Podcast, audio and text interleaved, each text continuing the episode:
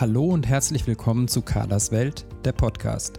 Deine Sendung für gesunde Ernährung, nachhaltigen Konsum und unseren Alltag in einer Welt voller Herausforderungen. Hier geht es um gesunde Ernährung und die nötigen Hintergrundinfos, entspanntes Kochen im Alltag, ein stressfreieres Leben, Genuss und Spaß mit hochwertigen Lebensmitteln, um ein verantwortungsvolles Leben und um interessante Menschen, deren Projekte und Biografien. Viel Vergnügen mit der neuen Folge von Carlas Podcast. Ja, ich begrüße dich zur heutigen Folge von Carlas Welt, der Podcast. Heute habe ich ein Interview mit Julia Barbarino geführt. Sie geht seit etlichen Jahren, genau genommen seit 2008, jeden Sommer für mehrere Wochen auf die Alm, die sie als Sennerin bewirtschaftet. Dorthin geht sie aber nicht allein, sondern nimmt ihre Kinder mit. Anfangs waren das zwei, jetzt ist sie mittlerweile mit vier Kindern jeden Sommer für ein paar Wochen in den Bergen. Über ihre Erfahrungen und Erlebnisse hat sie ein Buch mit dem Titel Auf der Alm geschrieben, das im April 2021 im Ludwig Verlag erschienen ist. Sie schreibt, die Berge waren schon immer meine Welt und das Leben auf einer Alm beschäftigte mich, seit ich 18 war. Damals las ich in einer Zeitschrift einen Artikel über eine alte Sennerin, der etwas in mir anrührte und seither in meinem Tagebuch lag.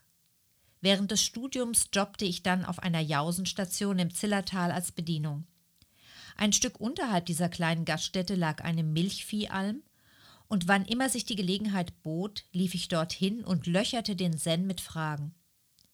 Ein Jahr später, 2005, kehrte ich beim Wandern auf der Scharnitzer Alm ein und unterhielt mich lange mit der Sennerin, die Kräuter und Beeren sammelte und die Milch ihrer Kühe zu Joghurt und Käse verarbeitete. Bei ihr fiel mir das Handbuch Alb in die Hände, in dem 20 Almleute ihr Handwerk und das Leben auf der Alm beschreiben. Realistisch statt verklärend, doch spiegelt jede Seite die Liebe zu diesem Leben. Verträumt blätterte ich durch das Buch und wäre am liebsten gleich direkt auf der Alm geblieben, um auch so ein Leben führen zu können. Spätestens da stand für mich fest, dass ich einmal Selbstsennerin sein wollte.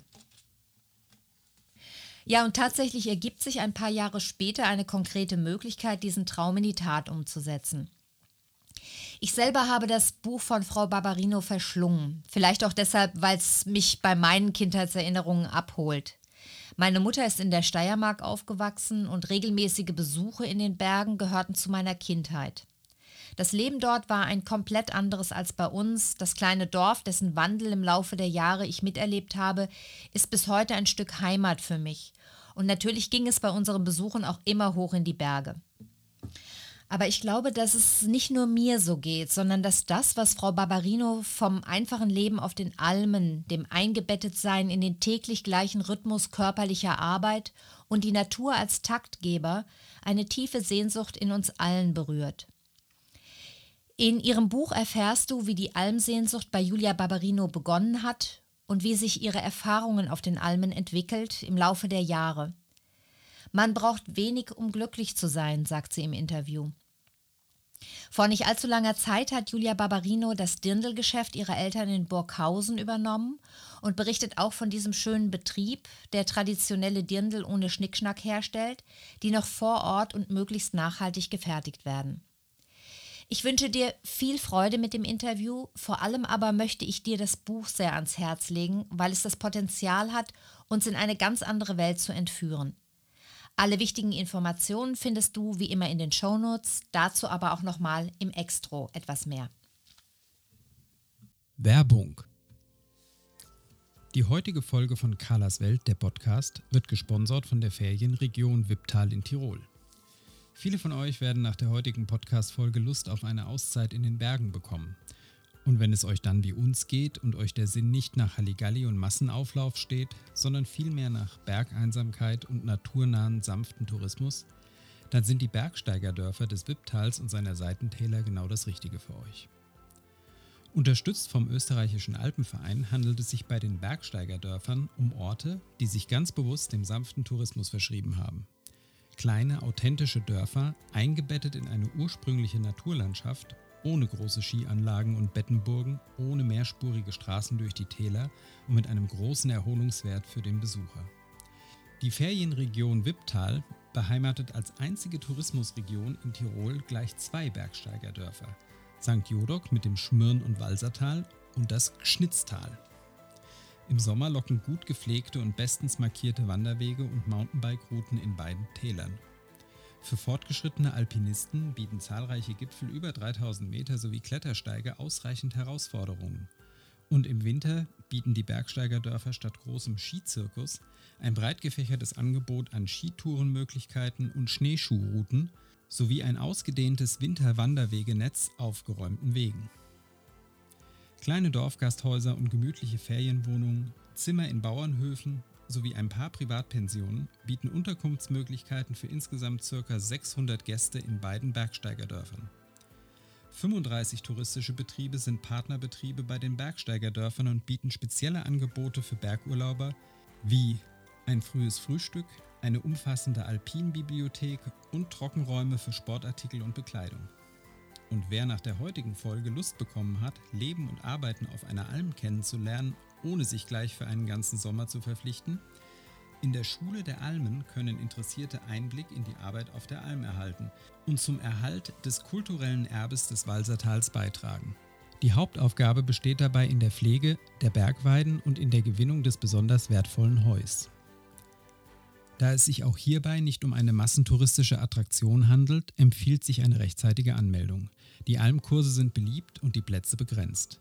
Weitere Informationen erhaltet ihr unter www.wipptal.at Schule der Alm. Im Schmürntal kann man im Alpenblumengarten bei Toldern Blumen und Kräuter aus der Alpenregion mit allen Sinnen erleben. Im Frühling und Herbst bietet der TVB Wipptal Bergkräuterkurse an bei denen Urlauber neben der Pflege des Alpenblumengartens auch Einblick in die Verarbeitung der Blumen und Kräuter erhalten. Weitere Informationen findet ihr unter www.wiptal.at Schule der Alm Kräuterkurse. Mit seinen Familienbetrieben, der unberührten Naturlandschaft, dem breiten Angebot für Alpintouristen und dem großen Anteil an Naturschutzgebieten bietet das Gschnitztal ideale Voraussetzungen für einen naturnahen Urlaub in einer ursprünglichen Berglandschaft umrahmt von imposanten Berggiganten.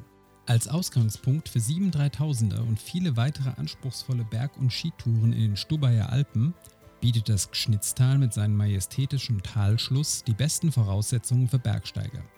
Auch Blumenfreunde kommen vor allem im Frühling sicher auf ihre Kosten, gilt doch zum Beispiel der Blaser als blumenreichster Berg der Alpen. Nicht weniger als 20 Orchideenarten wurden hier gesichtet. Bemerkenswert ist auch die Vielfalt des Angebots an regionalen Produkten in der Gastronomie und bei diversen Direktvermarktern. Nicht zufällig entstand die Idee der Gründung der Wipptaler Genussspechte im Schnitztal. Dieser Verein hat es sich zum Ziel gesetzt, Direktvermarkter und Restaurantbetriebe, die regionale Produkte für ihre Gerichte verwenden, zu stärken und gemeinsam zu vermarkten. Eine Initiative, die besonders gut zur Philosophie der Bergsteigerdörfer passt.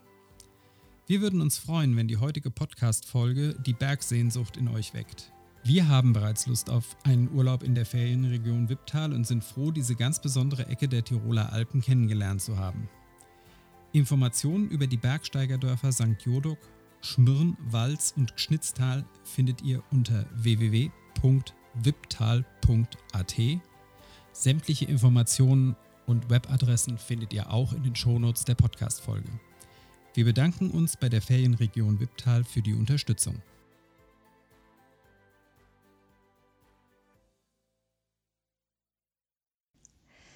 Ja, Frau Barbarino, ich freue mich sehr, dass Sie sich die Zeit für ein Interview genommen haben und erst recht, weil ich ja weiß, dass Ihre Zeit wirklich sehr, sehr ausgefüllt ist.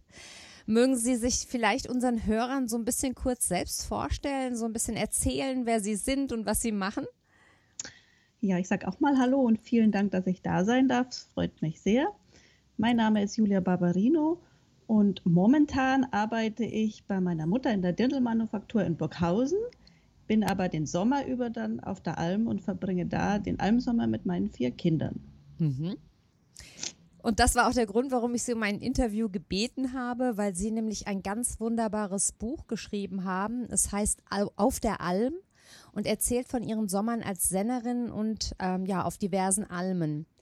Und ich muss zugeben, dass ich das Buch wirklich verschlungen habe, ja, sofort Sehnsucht nach einem Almsommer bekommen habe.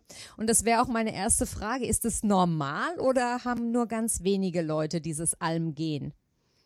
Hm, ich glaube, dass man, wenn man das einmal ausprobiert und macht, dass es wirklich süchtig macht. Also das weiß ich von ganz vielen, die einen Sommer auf der Alm waren, die gehen immer wieder. Und Entweder man macht es nie wieder oder man geht immer wieder. Und ist das so eine generelle Sehnsucht von uns Menschen irgendwie nach diesem, hat, hat das, das Alm oder das Bild, das wir so im Kopf haben von Almen und Almleben, ist das so ein Sehnsuchtsgefühl in vielen Menschen? Hm, da versuche ich selber dran zu forschen, was das eigentlich ausmacht. Aber ich denke schon, dass diese Sehnsucht nach Natur, nach ja eigentlich Konzentration auf das Wesentliche, runterfahren von allem, hier kein Handyempfang, kein WLAN, kein gar nichts, uns eigentlich sehr beschäftigt und schon eher so wehmütig macht nach dem ursprünglichen. Mhm. Sie schreiben es ja auch im Untertitel Ihres Buches vom Glück des einfachen Lebens. Ne? Das ist ja etwas, glaube ich, was so ganz tief vielleicht auch in uns verwurzelt ist. Mich würde mal interessieren, wann hat Sie denn das Almfieber gepackt? Wie kam es dazu, dass Sie auf die Alm wollten? Das war 2008. Da war ich, hatte ich eine kleine Tochter, die war ein Jahr und war schwanger mit meiner zweiten Tochter. Hatte frisch studiert und wollte eigentlich arbeiten. Ich kam frisch vom Studium und dann kam meine Tochter, das erste und dann das zweite gleich und, und, irgendwie war ich zu Hause. Die Kinder oder das eine Kind war damals so brav und ich war irgendwie so ein bisschen, es klingt jetzt blöd, aber ich war unterfordert und wollte irgendwas Sinnvolles noch machen. Und bin damals mit meiner Schwester eine Wanderung marschiert und wir haben so ein bisschen über das Leben philosophiert, dass ich eben so unglücklich bin zu Hause und mich so, so irgendwie so gar nicht gebraucht fühle nach meinem ganzen Lernen, Wissen und so. Und meine Schwester stand kurz vorm Abitur und wusste auch nicht, wohin. und dann kam irgendwie an so einer schönen Alm vorbei und dann kam wie so ein Geistesblitz, aber das könnten wir doch eigentlich mal machen. Dann kann ich die Kinder mitnehmen und irgendwie ist das eine sinnvolle Beschäftigung. Wir sind draußen in der Natur, haben den Umgang mit den Tieren und dann war die Idee geboren. Jetzt ist es ja so, ich meine, Sie erzählen das so, Sie fühlten sich unterfordert und wir wollen jetzt hier um Gottes Willen äh, nicht irgendwie unterstellen, dass äh, Muttersein irgendwie ganz einfach ist, weil ich weiß, dass viele Frauen, für viele Frauen das auch eine enorme Herausforderung ist. Und so ein Almsommer ist ja auch schon eine enorme Herausforderung. Und Sie haben also den ersten Almsommer dann gleich mit zwei Kindern gewuppt. Dann kamen später noch mehr Kinder dazu, bis Sie dann schließlich mit sage und schreibe vier Kindern auf die Alm gegangen sind. Also ganz ehrlich gesagt wundert man sich das ja dann ja schon, wie Sie das alles geschafft haben. Haben Sie manchmal auch an Ihren Kräften gezweifelt oder waren Sie immer sicher, dass Sie das schaffen? Also ich glaube, in der Situation selber habe ich da nie gezweifelt. Und ich muss ja sagen, meine Schwester war die ersten drei Jahre mit dabei, wo die Kinder so klein waren. Sonst wäre das überhaupt nicht gegangen.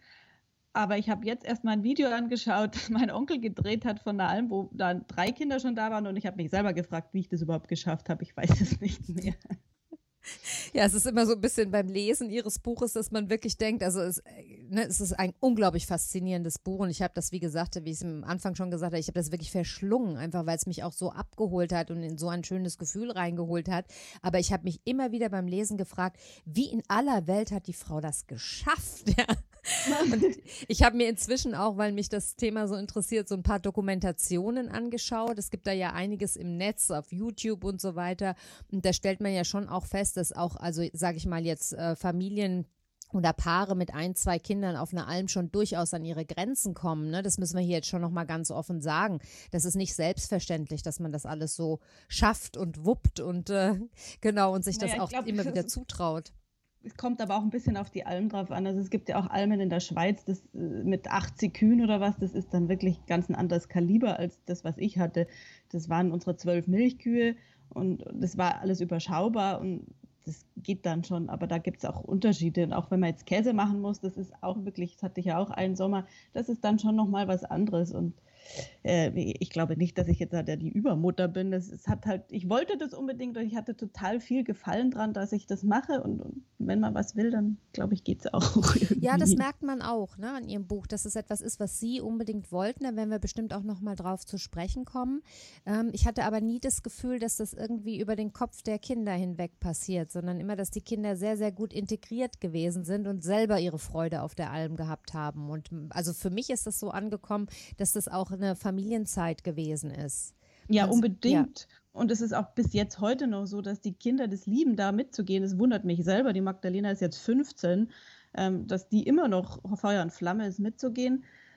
Aber ich bin ja sehr dankbar, dass es so ist. Und ich habe schon auch viele, ich meine, es gibt ja auch gute Alternativen, dass man auf Reisen geht oder so. Und da habe ich mir auch schon auch mal überlegt, vielleicht sollte ich meinen Kindern das mal bieten. Aber es war wirklich auch der ausdrückliche Wunsch von den Kindern immer, und sie wollen auf die Alm gehen. Mhm.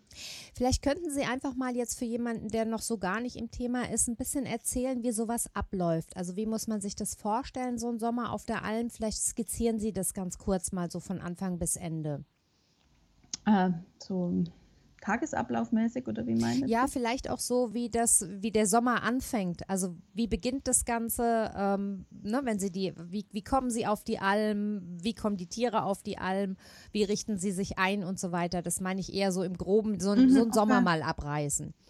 Ja, also am Anfang kommt, also Anfang schaut man sich die Hütte erstmal an und äh, dass man ein Bild hat, was man alles mitnehmen muss.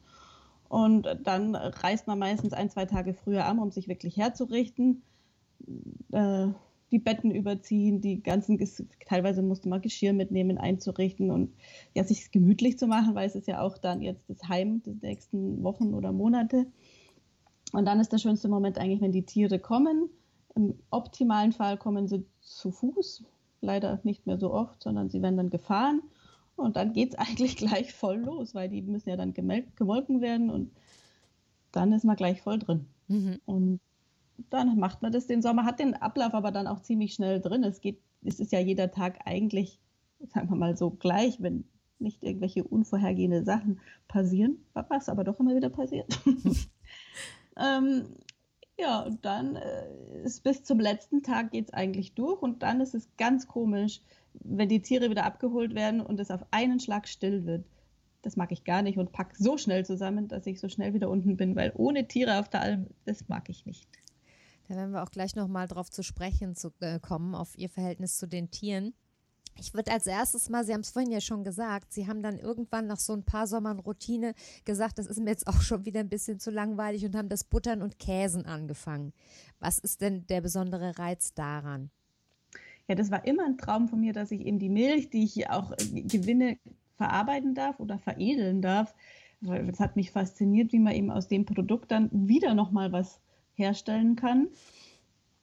Äh, und habe da meine Leidenschaft entdeckt, gerade das Käsen. Das ist, ich koche ja auch unglaublich gerne. Und dann ein Nahrungsmittel selber herzustellen, verschiedene Kräuter auszuprobieren, verschiedene Arten von Käse, wie man das alles macht, das hat mich total fasziniert und der Sommer war wirklich genial, wo ich das machen durfte. Mhm.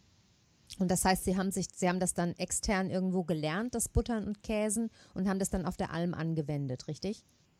Genau, ich habe dann Käsekurs quasi absolviert. Das sind drei Tage gewesen, in dem man so die Grundsachen lernt. Aber ich glaube, so die Praxis ist ganz wichtig. Ich war dann noch mal beim Freund auf der Alm in, in der Schweiz und der hat mir da auch einfach viele Tricks gezeigt. Und dann ist es auch viel Gefühl, denke ich mir, beim Käsen. Das ist viel Erfahrung und Gefühl und ähm, ja, so kommt man dann schon hinein.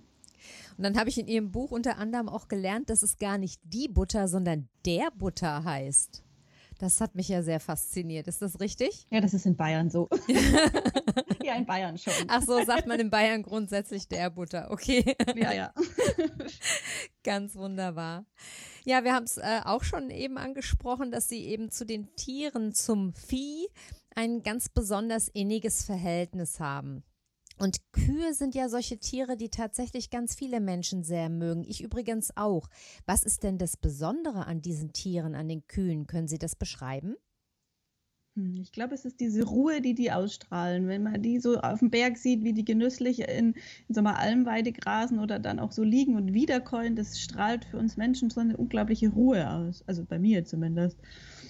Und sie sind eigentlich von Haus aus sehr gutmütige Tiere. Und meine Erfahrung ist schon, so wie du das Tier behandelst, so behandelst dich auch. Ich glaube nicht, dass Tiere von Haus aus wirklich böse sind, sondern das ist immer eine Reaktion. Wenn du die Tiere schlecht behandelst oder sie erschrickst oder was, dass sie dann reagieren und dann vielleicht irgendwie übermütig werden, schreckhaft oder halt dann aus Versehen ausschlagen, weil sie Angst haben. Aber ich glaube, von Grund aus sind, Tiere, sind Kühe sehr gutmütige und liebevolle Tiere. Mhm.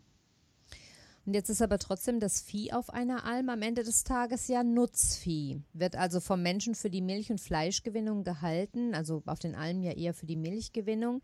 Wie geht man damit um, wenn man wie Sie so eine ganz intensive Beziehung aufgebaut hat? Wie hält man das aus, zu wissen, dass das, dass das Tier ja doch dann Nutzvieh ist? Ja, das ist eine schwierige Frage. Es ist, ich glaube, man blendet es in dem Moment ziemlich aus, wenn ich da oben bin. Ich habe sie auch nicht das ganze Jahr und kann das dann auch nicht so mitverfolgen, wenn die dann wirklich zum Metzger gehen. Ähm, andererseits, ich esse auch noch Fleisch. Ich, mir ist es ganz wichtig, dass die Tiere gut gehalten werden, dass die äh, gut versorgt werden, dass die viel Auslauf haben, dass die gutes Futter haben, ja, einfach ein schönes Leben. Und dann kann ich es schon noch verkraften, wenn man es auch einfach isst, aber man muss es mit wirklich mit Wertschätzung essen. Für mich ist es mittlerweile ganz wichtig zu wissen, wo ich mein Fleisch herbekomme, bei welchen Bauern ich das Fleisch kaufe. Dann kann ich es noch vertreten, alles andere kann ich nicht mehr. Mhm. Dann brauche ich Sie wahrscheinlich auch zu Ihrer Meinung nach der äh, zur Massentierhaltung überhaupt nicht zu fragen, oder? Nein. dann da sind wir uns wahrscheinlich einig, dass das eine Katastrophe ist. Ja. Was sind denn, ähm, wenn ich so fragen würde, Ihre drei wichtigsten Erfahrungen auf der Alm? Die wichtigsten Erfahrungen. Ich glaube, dass man wenig braucht, um glücklich zu sein. Das ist die große Erfahrung, die ich auch meinen Kindern, glaube ich, weitergeben konnte. Dass die Natur, Natur über allem steht und wir einfach endlich mal kapieren müssen, dass wir mit ihr leben müssen und sie nicht dominieren dürfen. Und dass die Ruhe und das Grün uns Menschen unglaublich gut tut. Mhm, mh. Und was von diesem Almleben, das ja dann immer auch nach ein paar Wochen wieder abgeschlossen ist, was davon nehmen Sie denn mit in Ihren Alltag? Ah, das ist ja schon dieses, ich glaube, diese vier, mittlerweile sind es ja nur vier Wochen, die ich verbringen darf, weil ich ja hier auch mitten im Betrieb stehe und die Sommerferien leider das nicht mehr hergeben, länger zu bleiben aber diese vier Wochen sind sehr intensiv und man kommt so runter und man, man reflektiert so viel und denkt so viel über das Leben nach, was man zu Hause einfach die Zeit, glaube ich, gar nicht mehr hat. Und das, diese Zeit ist mittlerweile so wichtig geworden und auch diesen ganz intensiven Umgang mit den Kindern, dass man ja da wirklich 24 Stunden und immer aufeinander mhm. hockt quasi, das habe ich zu Hause ja nicht. Und ich glaube, das ist so ein bisschen Batterien auftanken, dass man zu Hause dann wieder den Alltag stellen. Mhm. Könnten Sie sich denn vorstellen, das für immer zu machen? Also Bäuerin zu werden oder dauerhaft eine Alm zu bewirtschaften? Jetzt mal abgesehen davon, dass Sie natürlich andere Verpflichtungen haben. Aber angenommen, ich wäre jetzt die Fee und würde alles in Ihrem Leben so einrichten können, dass ich Ihnen sage, Frau Barbarino, Sie können auf eine Alm und dort für immer leben. Also auf der Alm, das geht ja witterungstechnisch schon gar nicht, weil man im Winter da oben nicht sein kann. Aber Bäuerin ist schon, ich habe ja auch den landwirtschaftlichen Facharbeiter noch gemacht das ist immer in meinem Hinterkopf und auch mein großer, großer Traum, dass ich irgendwann mal schon am Land leben will. Ich möchte nicht davon leben können, wahrscheinlich. Das ist wahrscheinlich in unserer heutigen Zeit sehr schwierig. Aber so für mich selber, im Grünen zu leben, mein eigenes Gemüse anzubauen, ein paar Tiere zu haben, das ist mein großer Traum schon noch, ja. Schön. Jetzt werde ich mal ein bisschen melancholisch oder emotional und würde Sie fragen, angenommen, wir würden alle Ihre Erinnerungen auslöschen an die Almsommer und Sie dürften nur eine einzige Erinnerung behalten. Für welche würden Sie sich denn dann entscheiden? Hm, es ist vor der Hütte zu sitzen, diesen Holzgeruch zu riechen und die Glocken zu hören. Mhm. Die Kuhglocken, ne? Ja. Ja. Ja.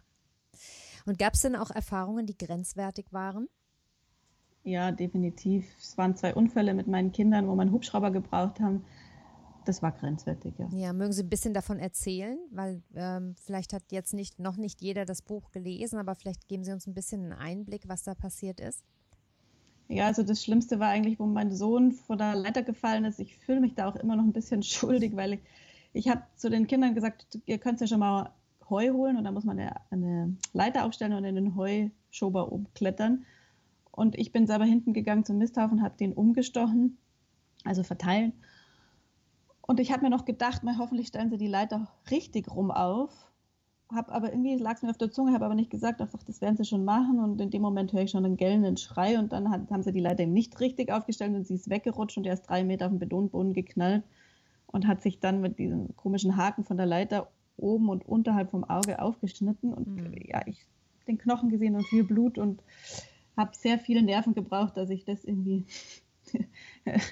sehen konnte und dann retten konnte und äh, keine schöne Erfahrung. Aber ja. ich glaube, es ist jetzt, hätte in der Stadt auch passieren können oder daheim. Es ist jetzt nicht lokalisiert. Genau, ich wollte gerade sagen, das ist ja nun wirklich jetzt auch ein Unfall, der da passiert ist und der kann, äh, gerade mit Kindern kann immer irgendetwas passieren. Ne? Aber es ist natürlich nochmal was anderes in dieser Abgeschiedenheit. Also ich habe das auch mit Herzklopfen gelesen in ihrem Buch und dachte, du ja. lieber Gott, ja. Also das ist ja schon nicht schön, wenn man wirklich in der Nähe eines Krankenhauses oder Arztes ist, aber dort oben ist man ja erstmal ähm, unglaublich abgeschnitten. Ja, aber Gott sei Dank, sage ich mal, das Glück ist dann wieder, dass da wirklich der Hubschrauber dann auch kommt, auch wenn es in dem Fall etwas schwierig war, weil das Wetter so schlecht war. Aber im Endeffekt ist man dann eigentlich auch super versorgt. Also da muss man schon dankbar sein in unserer heutigen Zeit. Ja, ja. Und dann gab es, glaube ich, auch mal einen Unfall mit, äh, mit den Kühen, gell, die mal durchgebrochen sind ins äh, Untergeschoss ja. quasi. Ne? Das, äh, da habe ich auch gedacht, du lieber Gott, ja. Mögen Sie das vielleicht nochmal erzählen, einfach, dass man so ein bisschen einen Einblick bekommt? Ja, das war auch, äh, im Nachhinein kann man lachen, aber, aber wenn man wirklich drinsteckt, war es etwas aufregend. Hm, das war eine, eine Hütte, wo der Kuhstall direkt an der Stube grenzt. Also man hat die Stubentür aufgemacht und dann war man im Kuhstall gestanden. Von dem her hat man da auch alle Geräusche mitgekriegt. Und es gibt einen wirklich Rumpler und wir reißen die Tür, also meine Schwester war damals eben mit dabei, und sehen, dass der Stallboden durchgebrochen ist und zwei Kühe quasi eine Etage tiefer stehen. Mhm. Und das Schlimme war aber, die sind ja angebunden mit Ketten und dadurch, dass es so weit runterging, waren die Ketten so gestand und es, gespannt und es war wirklich die Gefahr, dass sich die erdrosseln. Und dann habe ich wie panisch versucht, irgendein Werkzeug zu finden, dass ich die Ketten durchschneiden kann. Und wir sind dann auch nach draußen gelaufen und haben nach Hilfe gerufen. Und in dem Moment fuhr ein Auto vorbei und wir fuchteln mit den Händen und, und, und winken und schreien. Und das haben dann erst gecheckt, dass das ja unsere Eltern sind. Also es war alles so viel Glück oh, im Unglück ähm, meine Schwester ist dann zum Nachbarn gerannt, um einen Bolzenschneider zu holen, damit wir die Ketten durchschneiden können. Gott sei Dank waren die Kühe aber so schlau, dass sie sich irgendwie anders hingestellt haben, dass die Ketten locker geworden sind und dann konnte ich die abnehmen. Also war die Gefahr schon mal gebannt. Aber die nächste Frage war, wie bringt man diese Kühe da wieder raus? Mhm. Und da war wirklich Glück, dass mein Papa dann eben kam. Der Nachbar kam dann auch und dann haben wir den Bauern auch angefunkt und die Männer haben dann sämtliche äh, Flaschenzüge gebaut oder was. Mein Papa hat da wirklich gut mitgeholfen. Und es war so Glück, dass die alle kamen. Was, wiegt, lustig, was wiegt so eine Kuh? Gerade mal so zwischendurch gefragt. Ja, schon so. Kommt drauf an, wie groß oder so 600 Kilo schon. Wahnsinn, ja. Und die eine war auch noch hochträchtig. Die haben wir dann nicht getraut, uns mit Flaschenzug hochzuziehen. Die musste dann durch diese untere Tür, das war früher der Schweinestall, der wohl unter dem Boden war. Die, äh, die musste sich da rausquetschen, aber ist Gott sei Dank alles, alles gut verlaufen. Und meine Mutter hat da mal am Abendessen nur gesagt, als sie da vorbeigefahren sind und wir fuchtelten da so mit den Armen. Mal, die freuen sich aber, dass wir heute kommen. ja, genau. Ja, das schreiben sie auch so schön im Buch. Ja. Ich kann es mir lebhaft vorstellen. und da müssen wir bis heute noch lachen. Das ist echt das ich. ein Running Gag. Ja.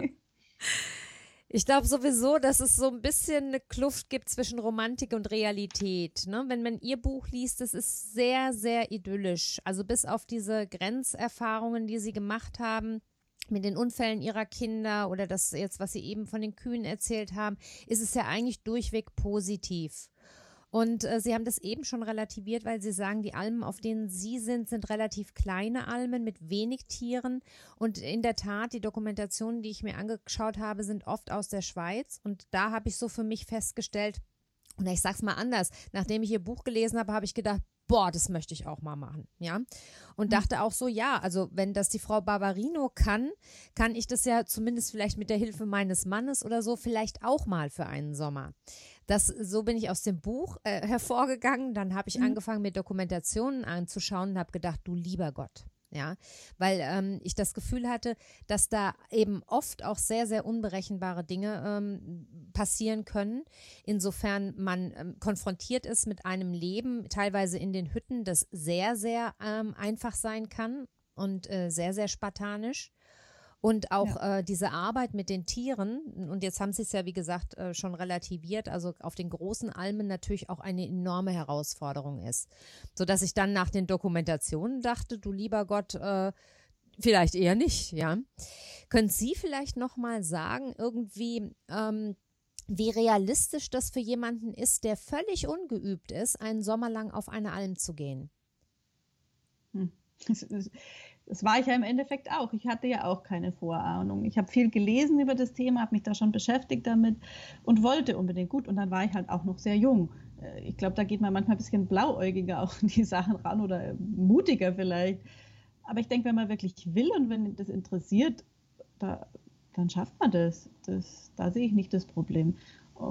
Sicher gibt es Unterschiede von allem, was auf der Schweiz natürlich wieder von Vorteil ist, dass du in einem Team arbeitest und, und verschiedene Leute hast, die vielleicht eben auch schon Erfahrungen haben. Mhm. Das war bei mir ja so, dass ich wirklich alleine war. Der Bauer hat aber da auch viel geholfen. Und also da sehe ich jetzt nicht das Problem, dass man, wenn man die Vorkenntnisse nicht hat, das kann man sich schon ein, aneignen. Mhm. Und wenn jetzt tatsächlich jemand Blut geleckt hat nach dem Lesen ihres Buches oder vielleicht auch nach dem Hören des Interviews neugierig geworden ist, ähm, was könnten Sie denn raten? Wie geht man da am besten vor und worauf sollte ein Anfänger achten? Also ich, wie gesagt, hatte viel gelesen und da gibt es dieses Handbuch Alp das ist vom Zalp Verlag aus der Schweiz. Das fand ich, also das habe ich verschlungen damals, weil das sind von verschiedenen Sendern auch geschrieben, die Erfahrungen und dann gibt es verschiedene Kapitel über Milchverarbeitung, über alles Mögliche. Das finde ich schon mal ein guter Einstieg, sich einfach ein Bild davon auch zu machen. Dann gibt es ja auch äh, mittlerweile Kurse, die man belegen kann, äh, Zen-Kurse und äh, vermitteln kann das Ganze der Almwirtschaftliche Verein, der sitzt in Miesbach, der vermittelt in Deutschland oder in Bayern zwischen Almpersonal und Bauer. Und das in der Schweiz. Ja, ist das ja? diese Website almwirtschaft.com? Ich glaube ja. ja. Oder mhm. de, ja. Ja, komm, ich hatte nachgeschaut, genau. Mhm. Ah, ja. Und in der Schweiz ähm, ist es der Zalp, die Seite Zalp.ch, glaube ich. Da ist eine richtige Internetplattform, wo die Bauern reinschreiben, welches Personal sie suchen oder sogar schon ähm, allem Teams, die noch einen, fe einen fehlenden suchen. Das, das sind so die Möglichkeiten, wie man vielleicht einfach mal hinkommt an sowas. Mhm. Genau, da hatte ich mich zumindest auf dieser almwirtschaft.com auch mal so ein bisschen umgesehen und habe dann gedacht, ah, okay, da ist der Anknüpfungspunkt, denn das ist, äh, glaube ich, jetzt erstmal so für, für jemanden wie mich, der überhaupt keinen Zugang hat, ähm, die große Frage, ne, wie kommt man überhaupt an eine Alm? Aber das funktioniert über diese Webseiten und so wie ich mich eingelesen habe, kann man sich dann da so das raussuchen, was für einen interessant ist. Das fand ich schon mal ganz hilfreich und werde die Schweizer Seite mir auch nochmal angucken und es auch in die Shownotes stellen, falls jemand Interesse hat. Mhm. Genau. Jetzt mag ich Sie aber auch noch mal zu Ihrem Hauptberuf befragen, denn Sie haben ja vor einiger Zeit das Dirndlgeschäft Ihrer Eltern in Burghausen an der österreichischen Grenze übernommen. Mögen Sie davon auch ein bisschen erzählen? Es handelt sich ja hier irgendwie so um Familien- und Traditionsbetrieb. Also die Familie Barbarino hat das Geschäft seit 1824 und früher war es ein Kolonialwarengeschäft. Meine Großeltern haben dann das nach dem Krieg äh, umgemodelt zu einem Trachten-Dirndl-Geschäft. Meine Oma hat die Modeschule absolviert und die sind dann eben da eingestiegen. Und da war auch eine andere Zeit damals, so nach dem Krieg, es war so eine Aufschwungzeit und da hat es relativ schnell ziemlich viel Erfolg gehabt. Und dann hat das meine Mutter übernommen in den 90er Jahren, hm, hat das dann alleine weitergeführt und ich hatte ja eigentlich Sportmanagement studiert und ganz was anderes, aber es lässt sich einfach nicht los, wenn du in so einem Betrieb groß wirst, aufwächst und ja, diese Liebe zu den Stoffen und dem schönen Kleidungsstücken, die hat man wohl in der Wiege, in die Wiege gelegt gekriegt. Und so habe ich mich dann doch vor vier Jahren entschieden, dass ich, ich habe ja früher bei Garmisch gewohnt, ähm, die schöne Landschaft hinter mir lasse, die schöne Bergwelt und doch nach Burghausen zu den Wurzeln zurückkehre und meine Mutter unterstütze und sehr motiviert hat mich aber, muss ich gestehen, schon, dass meine Tochter eigentlich immer schon gesagt hat, sie möchte das Geschäft von der Oma mal machen. Und äh, habe gedacht, ja, ich glaube, das äh, bin ich so ein bisschen der Brückenbauer, weil ich habe ja den Beruf eigentlich nicht, also ich bin ja keine Schneiderin, aber ich kann es zumindest so erhalten, dass irgendwann, das ist jetzt ziemlich bald, weil die Magdalena nächstes Jahr dann schon Schulabschluss macht und Schneiderlehre machen will und dann vielleicht irgendwann doch mal mit einsteigen will auch. Schön, ja. Was ist die Philosophie ein bisschen des Betriebes? Denn äh, ich habe auch da gestöbert. Das ist ja hm. nicht irgendein Dirndlgeschäft, ne? sondern Sie haben eine ganz klare Philosophie. Mögen Sie die ein bisschen beschreiben? Also erstens machen wir ganz, ganz schlichte und einfache Dirndl ohne Schnickschnack. Sehr wichtig, dass wir hochwertige Stoffe nehmen. Und dann ist wohl die größte Besonderheit mittlerweile, dass wir alles im Haus fertigen noch. Und das ist schon ähm, ja, das gibt es nicht mehr oft, dass alles zu Hause bei uns im Haus genäht wird. Mhm. Ja, und es sind ganz, ganz wunderschöne ähm, äh, ja, Entwürfe und ganz wunderschöne Kleider. Ich habe mir das angeschaut, man bekommt richtig Lust. Ähm, wie sind denn Ihre Visionen für den Familienbetrieb? Sie haben jetzt schon gesagt, äh, Sie hoffen, dass die Tochter es übernehmen kann. Und ähm, wenn Sie jetzt so mal ein bisschen in die Zukunft denken oder ja einfach ähm, träumen, was äh, würden Sie sich wünschen? Also ich würde mir wünschen, dass wir weiterhin in Bayern produzieren können. Das ist schon meine größte, meine größte Vision. Und immer mehr noch grüner sagen, grüner werden. Also wirklich ökologische Stoffe hernehmen und ähm, ja so regional wie möglich. Wunderschön, ja. Sie deuten das im Buch an und haben es eben auch gesagt, schon im Interview, dass Ihre Kinder ja das Almleben auch immer sehr, sehr genossen haben und dass die Älteren sich sogar vorstellen können, ohne sie auf eine Alm zu gehen. Gibt es da schon Pläne oder hat sich das auch wieder ein bisschen verlaufen? Das sagen sie immer wieder. Jetzt ist die Magdalena nächstes Jahr mit der Schule dann fertig. Die macht die 10. Klasse nächstes Jahr. Und sie liebäugelt schon auch, aber auch dann wieder mit Reisen. Ich glaube, das wird sich dann herausstellen, wenn es soweit ist. Ja. Und Sie selbst, gehen Sie dieses Jahr auch wieder auf die Alm? Ja, in vier Wochen geht's los. Wo geht's hin? Ja, auf die gleiche Alm wie letztes Jahr, ist auch wieder da in der Nähe vom Aachensee im Tiroler Gebiet. Ja, und die Kinder sind wieder dabei? Natürlich. Schön. Ja, Frau Barbarino, dann würde ich Sie ganz gerne zum Schluss des Interviews nach einem persönlichen Statement fragen, das vielleicht so ein bisschen Ihre Philosophie oder Botschaft in einem Satz zusammenfasst. Haben Sie da was für uns? Ich würde mir wünschen, dass die Menschheit lernt, wieder mehr mit der Natur zu leben und nicht gegen sie. Sehr schön.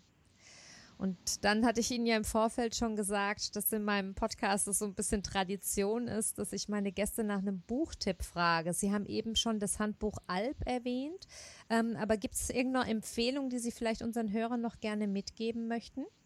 Ja, ich konnte mich nicht entscheiden, habe sogar zwei hier stehen. Sehr gut. Das ist einmal die Gespräche mit Gott von Walsch. Ja. Das habe ich jetzt gelesen und alle drei Bände ist manchmal schwierig zu lesen, aber gibt unheimlich gute Ansätze und ähm, ja. regt das Denken sehr an. Sehr gutes Buch, kenne ich auch, genau. Ja. ja. Und was ist der zweite Tipp? Der zweite Tipp ist einfach ein Roman, aber den fand ich auch total schön. Acht Berge heißt es von Cognetti. Acht Berge. Worum geht's da? Ähm, um einen Mann, der früher seine Kindheit in den Bergen verbracht hat oder in Ferien und dann irgendwie zurückkehrt auf diese Hütte und da auch einen Sommer, glaube ich, verbringt. Oh, das klingt schon wunderschön. Das ist gleich wieder ein Buch für mich. Das schließt an die Lektüre von Ihrem Buch schön an. Wunderbar. Ja, Frau Barbarino, dann danke ich Ihnen von ganzem Herzen für dieses Gespräch und ich wünsche Ihnen auf jeden Fall noch viele schöne und erfüllende Almsommer, aber natürlich auch alles Gute für das Familienunternehmen. Ich drücke Ihnen fest die Daumen, dass Ihre Visionen in Erfüllung gehen denn das sind ja auch ganz, ganz schöne und, und Dinge, die man, Traditionen, die man auch äh, erhalten sollte. Finde ich ganz toll. Ja, vielen Dank und vielen Dank, dass ich da sein durfte. Sehr gerne. Vielleicht hat dich dieser kleine Einblick neugierig gemacht und du hast Lust, das schöne Buch von Julia Barbarino auf der Alm zu lesen, das ich dir nochmal sehr ans Herz legen möchte. Alle wichtigen Infos haben wir dir wie immer in die Shownotes gepackt.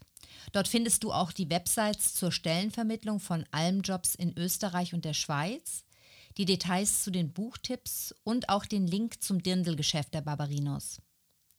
Die Acht Berge von Paolo Cognetti habe ich mir übrigens direkt nach dem Interview selber bestellt und ich bin schon sehr, sehr gespannt darauf. Ich hoffe, du hattest Spaß an dieser Folge und ich würde mich freuen, wenn du diesen Podcast interessierten Menschen weiterempfiehlst und ihm in deiner Podcast-App eine 5-Sterne-Bewertung gibst, damit wir eine Chance haben, im Dschungel der zahlreichen Podcasts gefunden zu werden. Dafür ein herzliches Dankeschön und viele liebe Grüße, deine Carla.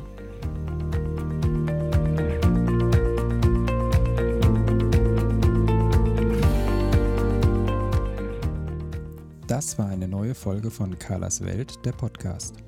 Die Links zu den Themen der Sendung findet ihr in den Shownotes und auf www.carla-kocht.de slash podcasts. Wenn euch dieser Podcast gefallen hat, freuen wir uns über eure persönliche Weiterempfehlung und über eine positive Bewertung bei Apple Podcasts.